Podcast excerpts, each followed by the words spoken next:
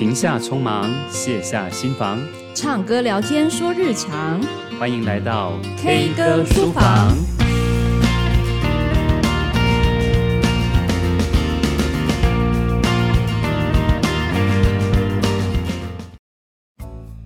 Hello，各位听众朋友，大家好，我是老苏，今天是教养答课问的单元。上一次回答了老师要如何跟家长沟通的问题，那今天我们刚好就反过来回答另外关于家长要如何跟老师沟通的问题。其实，在后台收到很多这样的问题哈。今天介绍的是一位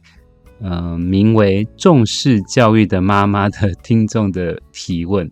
他提到的问题还蛮长的，我来念一下。他说：“孩子回家分享在班上的事情，那家长觉得不是很妥当，所以有跟导师反映。那例如说，不要在公开场合指责孩子的不是，啊，不要公开的让全班来批判某位孩子。那希望导师能够做一些修正。但是导师不太接受，导师还回复他说，他不可能会私底下找学生来谈。”这位妈妈又提到另外一件事情，说跟老师求助，孩子反映数学听不懂，麻烦老师可以多加以解释吗？那老师就回复说，那是你孩子本身的问题，其他学生家长并没有这样的反应。所以这位家长就说，那请问到底要怎么样跟导师沟通呢？他说他的 LINE 也被老师封锁了，是不是应该要直接跟老师说，为什么要封锁我呢？嗯、其实哈，在现在社会，亲师沟通本来就是一个很重要，但是又很不容易的问题。那好的沟通可以增加彼此的信任度，让孩子的学习的状况可以更好，老师跟家长相处起来也就会心情更加的愉悦。但是说真的，也容易在这个沟通的过程中擦枪走火，那反而造成更多的冲突的来源。那究竟家长要怎么样跟老师沟通呢？从这些问题来看，这位听众应该是很希望跟老师能做一些密切的联系，但是这个老师的回复看似是十分有距离感，那甚至最后他切断了跟家长沟通的这样的管道。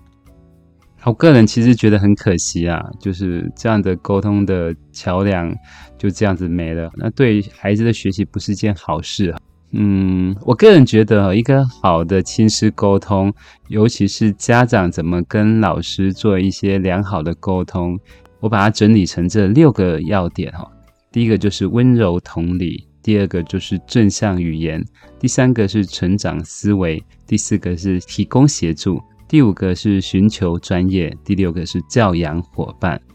啊，首先第一个要点是温柔同理的部分。说真的，老师跟家长的立场及视角真的是很不一样。家长的立场很想跟老师多做一点沟通，因为其实说真的，家长并不了解班上的事物，而且他会觉得学生的个别的问题以及他的需求是非常的重要。但是对于老师的立场而言，却不是这样。老师更关注的其实是整个班级是否能整体前进，需要保持在某种进度里头，所以他关注的是比较多是全班孩子的权益的问题，而且老师会比较希望自己的生活是不被打扰的。关于给 LINE 这件事情，其实我认识很多老师是不给家长 LINE 的，他不希望有太多的跟家长做这些互动，只有极少数的。老师是健谈的，很希望跟家长多做一些互动。但我认识学校的老师或大部分的老师，他们大部分都是不喜欢聊天型的，他们只希望能把班级的学生带好就好，他们并没有很想要跟家长多一些聊天，甚至他们会希望比较多是保有个人时间或家庭的时间。那说真的，老师他们有自己的家庭生活，也有自己烦心的事情，所以说真的，遇到愿意给赖的老师，其实是一个愿意亲师沟通的好老师。所以这部分可能我们要先给老师一些掌声。那再来就是，其实老师就是一般的人，我们这个社会把老师这个工作定义的非常的高，希望他就是一个充满着无私奉献、充满着教育爱的圣人。但是老师本身是人，他有他的个性，有他的脾气，有他的家庭的背景，有他的生活的考量。所以，如果我们要跟老师沟通，倒是我们可以把它想象成我们如何跟我们身边的朋友做一些交流、一些互动，从这样的角度去做一些调整，反而是很好的。那再来就是说，妈妈提到的这件事情，也许这个一件事情的背后有老师不为人知的辛苦。有时候在那个事情的当下的背后，也许会有一些不同的面向，这个可能是我们。要去多留意的部分，这样好。那提到第二个要点就是正向的语言。那我看了一下这个妈妈被封锁的原因，其实应该是说它代表的是在跟老师的沟通的过程中出了一些状况。那或者是说，老师觉得被过度的打扰了。说真的啦，包括我们自己，不管是跟朋友，或者是跟其他人、陌生人，或者是熟识人互动，我们都不喜欢别人当面的指责我们。所以，当如果在赖的文字里头出现了这样的用语，你这样做好像不太对哦，希望你能做一些改进哦。如果是一般的人，其实都会有点。很难当下去做一些接受。如果说我们可以把这些字眼换成是一些比较正向的语言，也许它就比较能发挥它的力量，可以达到我们想要的结果。例如说，在面对老师的时候，应该是要有比较礼貌的称呼，例如说，哎，老师好，啊，晚上打扰了，好。那或者是在这过程中，就是哎，谢谢老师的指导哈，老师很辛苦，啊，谢谢你这样子。如果有多一点这样的柔软的呃字眼的话，其实老师在接受这些讯息的时候会比较舒服一点。还有很重要是，应该是要保有多元的视角，不是只有听自己孩子单方面的说法。其实我处理过很多在班上的纷争，其实。孩子都只有说对他有利的那一部分，可是，在前面发生了什么事情，他做了什么，以及后来又发生什么事情，其实他都没有说，他都避重就轻的说。所以，也许在跟老师沟通的时候，你可以换一个语气说：“哎，孩子回来说了这件事情，他说的不是很周全，想要了解一下事情的经过。用这样语气话可能会好一点，先听看看老师怎么说。”哎。那、啊、还有就是说，心师沟通跟老师做这些互动，最好就是平常就能多做这样的一些交流。例如说，在联络簿上，或者是在呃讯息里头，多肯定老师的用心，有一些好的互动，还会在真正发生问题的时候，嗯，不会一下子变成冲突，反而会有更多转圜的空间。那说到第三个要点，就是成长思维。家长说，老师在公开场合指责孩子的不是，或者是让全班批判某位孩子，哈，希望导师能做一些修正。那应该是说，其实每一个老师在那个当下都是很用心、很努力的，想要教到最好。他当然不希望家长对他有很多的维持，或者是指责他的不是，哈。但是其实老师是需要时间成长的。你遇到的老师，可能不会是你心目中最理想状态的老师，但是对他而言，他真的是很尽力、很用心的。我现在回想我以前过去的年轻的时候，也有做一些不是那么妥当的处置，然后当然也会犯了一些错误。但是随着每一届每一届这样带，我不断去修正我自己的之后，其实我越能敏锐的去发现，有一些我还没做好的地方，及时的做一些补救，或者是说希望每天的这样教学或运作可以更加顺畅。用成长型思维来看，跟老师的相处是重要的。我们当然可以很理直气壮的指责老师做得不够好。但是，也许我们也可以换一个方式。哎，这个老师是用心的，只是好像有一些地方有他的盲点在。那也许我们可以来协助老师的成长。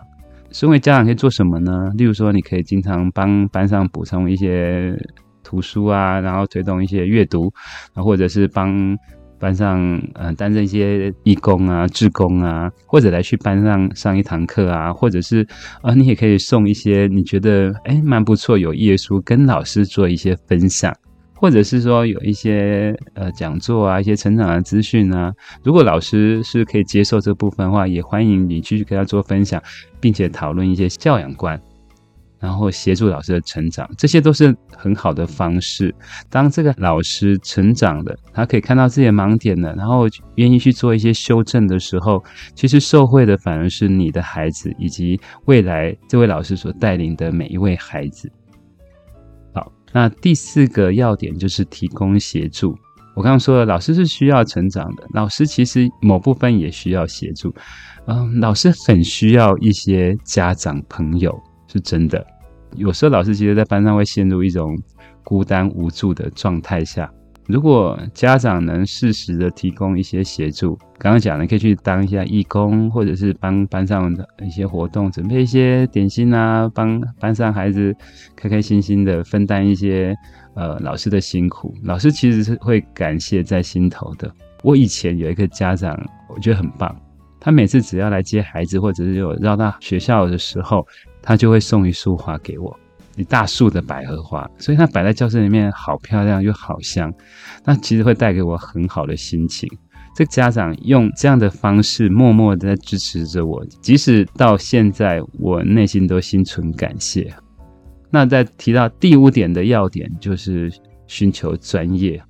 如果孩子遇到一些问题的时候，我觉得家长其实是可以寻求一些专业的协助。那例如刚刚提到孩子听不懂数学，麻烦老师可以多加解释吗？其实，也许我们换个话语来讲，可能就不一样。例如说，你可以寻求老师的专业，你应该是这样说：那请问，呃，我的孩子在班上的学习状况最近是如何呢？啊，你可以说说孩子的困境啊，说，嗯，我看到孩子啊，在家里头都这些数学都不太会，而且他常常会觉得很懊恼。不知道老师有没有一些可以让我去协助自己孩子的学习的一些方法呢？家长如果可以用这样的方式去唤醒老师的同理心的，老师可能会提供很多专业的一些建议。那或者是说，其实孩子他如果愿意主动去询问老师、请教老师数学，我身为一位老师，我其实是非常开心跟感动的。哎，终于有学生愿意走到面前问我这题数学怎么算了。那再来就是说，如果家长跟老师之间有发生一些冲突，那你也觉得其实这老师真的、真的、真的是很夸张。其实真的会有极少数、极少数的老师会做了一些不是很恰当的一些行为啊、或者是言语。这个时候，如果你真的没有办法解决的话，其实你是可以寻求。学校的家长会或者是学校的行政一同来协助的。其实，在这个部分，保护孩子安全，这个是我们每一个人应该要努力的。学校的家长会、家长会长，然后或者学校的行政、呃组长、主任，甚至校长，他们都会主动的去保护孩子，然后不会去姑息不适任的一些老师。好，那最后就是，嗯，第六个要点就是教养伙伴的部分。我常常觉得，老师跟家长其实真的就是一个教育合伙人的关系。我会很希望我的家长能成为我的合伙人，然后一起带着孩子，一起让这个孩子变得更好。反过来说，其实我觉得家长也要这样子想，就是说，我们遇到这老师其实就是一种缘分。那这个老师只会教这孩子两年，可是他有可能是这孩子一生中的贵人。我听过我的同事说，他孩子遇到比较严格的老师，可是同事还蛮感谢这个老师的，因为他说，在他严格的教导下，这孩子变得更加的自律，然后在学习上面更加的主动而积极。那其实未尝也不是一件好事。那因为好的老师会在孩子毕业之后，会跟他有保持很好的关系，甚至人生困顿的时候给他一些建议。所以，如果是以伙伴的角度来出发的话，其实就不应该是互相指责，而是可以彼此受益，甚至是互相成长的神队友。